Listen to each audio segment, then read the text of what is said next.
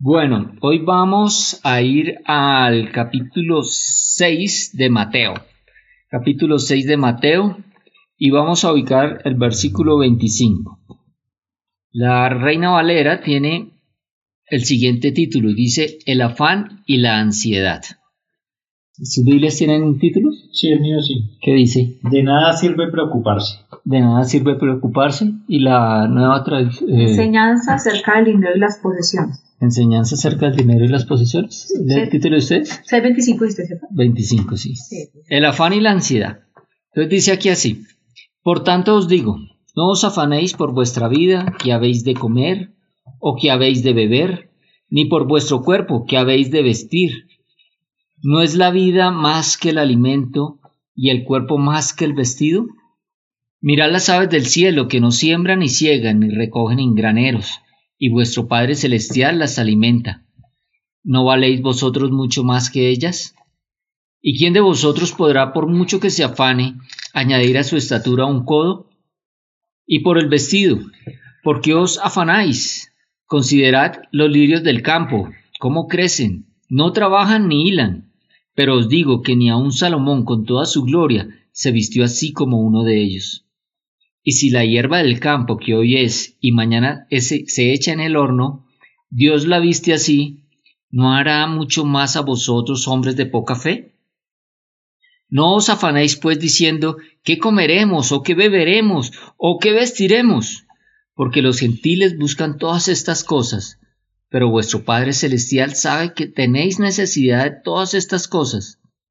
Mas buscad primeramente el reino de Dios y su justicia, y todas estas cosas os serán añadidas. Bueno, aquí el Señor nos está dando una lección con respecto a no afanarnos, no preocuparnos. Y es que con todo lo que está pasando hoy en día con esto del COVID-19, hay muchas personas que están eh, afanadas, preocupadas. Uno ve las noticias y la gente está preocupada porque no tiene que comer, ¿sí? Eh, vemos a, a los gobernantes en dificultad para tratar de darle solución a todas las personas porque, porque son muchas personas que tienen necesidad y están afanadas. Pero aquí el Señor nos dice que no nos afanemos, que qué debemos comer o qué debemos vestir, que no nos preocupemos por estas cosas. Dice acá, ¿no es la vida más que el alimento? Y hablando de la vida y hablando del alimento, mira lo que dijo eh, Jesús ah, en Mateo 4.4. ¿Lo tienes, Yoyo? Mateo 4.4. Jesús fue tentado por Satanás después de sus 40 días de estar en el desierto, eh, ayunando en el desierto, Satanás lo tentó. ¿Y con qué lo tentó? Con el hambre, porque Jesús sintió hambre. Y le dijo que por qué no convertía las piedras eh, en pan para comer, si era hijo de Dios, que lo hiciera. ¿Y qué le respondió Jesús? No, le respondió Jesús. Escrito está, para vivir no solo es importante el pan, debemos obedecer todo lo que manda Dios. Todo lo que manda Dios. La versión Reina Valera dice, no solo de pan vivirá el hombre, sino de toda palabra que sale de la boca de Dios. Aquí nos dice, eh, en la que estamos viendo de Mateo 6, nos dice que no es la vida más que el alimento. Satanás siempre va a tentar al hombre con, con, con el hambre. Siempre lo va a tentar con la escasez. ¿Para qué? Para que, para que el hombre perezca, ¿sí? Para que sienta temor y sienta miedo. Pero aquí nos dice el Señor, ¿no es más importante la vida que el alimento? ¿Sí? Nosotros no nos debemos preocupar tanto por qué comeremos, sino debemos alimentar nuestra vida, alimentar nuestro espíritu, que es lo más importante. Y además habla del cuerpo, que es más importante que el vestido, dice, y el cuerpo más que el vestido. Miremos lo que dice con respecto al cuerpo Romanos 12.1, ¿lo tiene ellas? sacrificio vivo para Dios.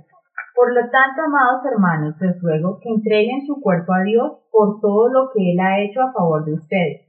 Que sean un sacrificio vivo y santo, la clase de sacrificio que a Él le agrada. Esa es la verdadera forma de adorar. Aquí nos está diciendo Mateo 6 que es más importante la vida y que es más importante el cuerpo, ¿cierto? Pero Romanos, Romanos 12.1 nos dice que debemos presentar nuestros cuerpos eh, santos al Señor. debemos presentarlos en un estado santo, o sea, debemos cuidar nuestro cuerpo, cuidar nuestra materia de presentarla santa al Señor, o sea, cuidarnos de no hacer las cosas que le desagradan a Dios. Bueno, y ah, finalmente dice en, en el 33, en el último versículo que leímos de Mateo 6 dice, mas buscad primeramente el reino de Dios y su justicia, y todas estas cosas os serán añadidas. El Señor sabe cuáles son todas las necesidades que nosotros tenemos. Lo leemos en el versículo anterior, en el 32. Dice que eh, vuestro Padre Celestial sabe que tenéis necesidad de todas estas cosas. El Señor conoce todas nuestras necesidades. En estos momentos que estamos pasando de aflicción por el tema del coronavirus, si tenemos escasez de alimentos, el Señor lo sabe. Si tenemos temor eh, por incertidumbre, el Señor lo sabe. Si no sabemos qué va a pasar con nuestra economía, el Señor lo sabe. Que tenemos todas esas necesidades.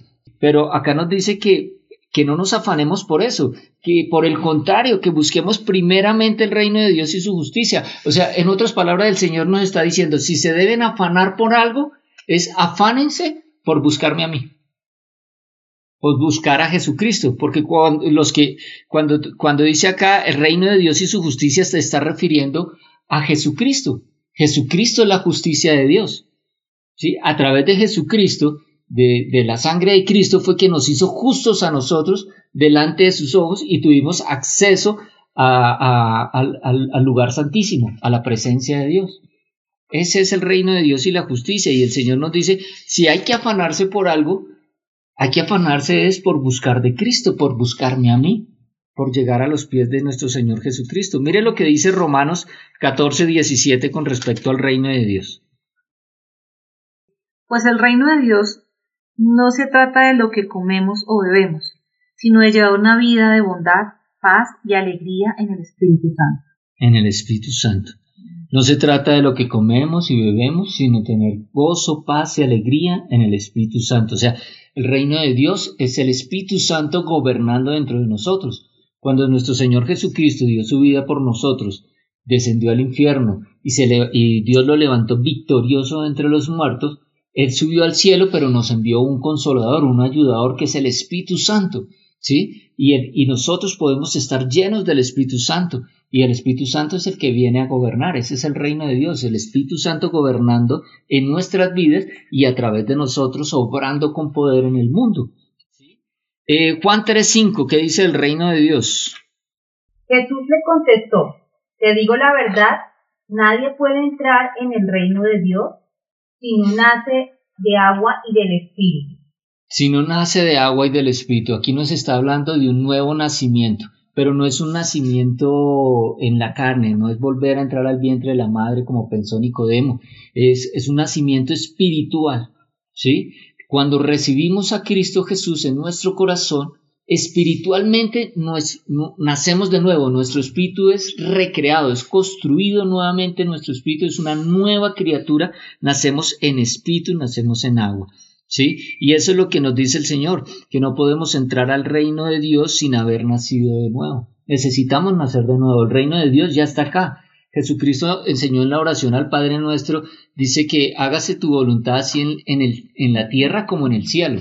Jesucristo todavía no había completado su obra redentora, pero Jesucristo completó esa obra. Y ya la voluntad del Padre se hace así en el cielo como en la tierra, pero la hace a través de nosotros, sus hijos de Dios, los que hemos creído en Cristo, hemos nacido de nuevo y somos llenos del Espíritu Santo para poder manifestar el poder de Dios aquí en la tierra. ¿Sí? Nosotros hacemos parte del cuerpo de Cristo, somos parte de, Jesús obrando acá en la tierra, somos la parte física de Jesús obrando aquí en la tierra a través del Espíritu Santo. Y ese es el reino de Dios y esas son las buenas nuevas de salvación, que hoy cualquier persona que cree en Cristo Jesús y lo recibe en su corazón pueden hacer de nuevo y hacer parte de este reino de Dios aquí en la tierra. Eh, y por eso no nos debemos afanar por, por, por, las cosas que nos puedan pasar acá, porque Dios está en control y Él sabe que tenemos necesidad, pero el Señor nos dice, afánense por buscarme a mí, por buscar la salvación. Finalmente vamos a concluir con Filipenses 4, 6, 6 al 7. ¿Qué dice Filipenses? No se preocupen por nada, en cambio oren por todo. Díganle a Dios lo que necesitan y denle gracias por todo lo que Él ha hecho. así experimentar la paz de Dios que supera todo lo que podamos entender.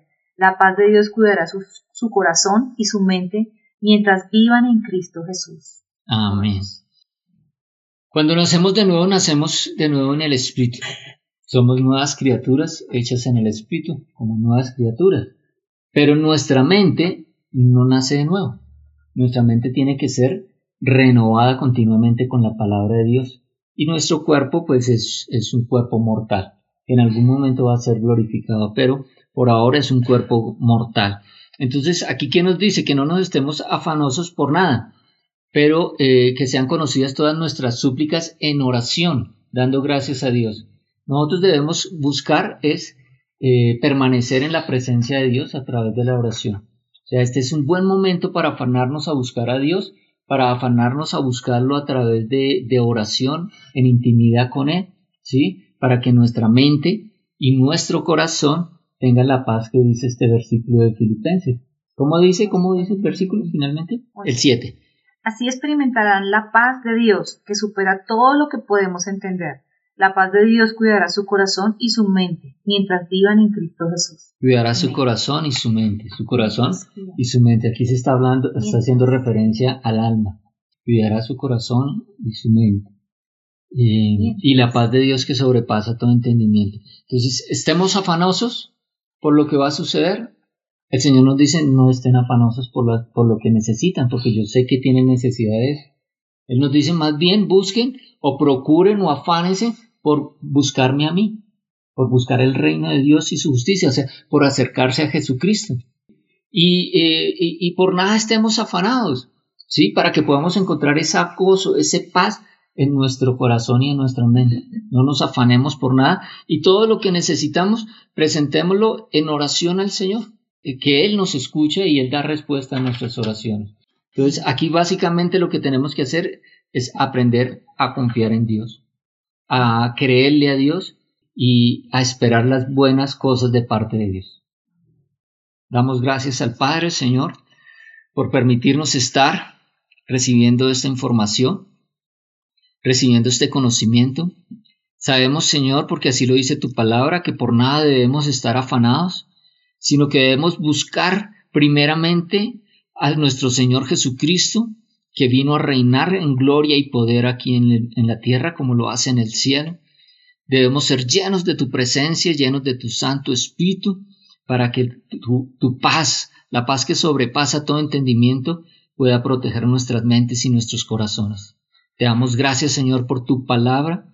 Te damos gracias porque sabemos que tú no nos dejas ni nos desamparas Sabemos que tú nos amaste primero y que amaste tanto que enviaste a tu Hijo Jesucristo para que eh, pudiera hacer la obra redentora, Señor. Te damos gracias en el nombre de Cristo, nos levantamos en victoria como hijos amados de Dios. Amén. Amén. Amén.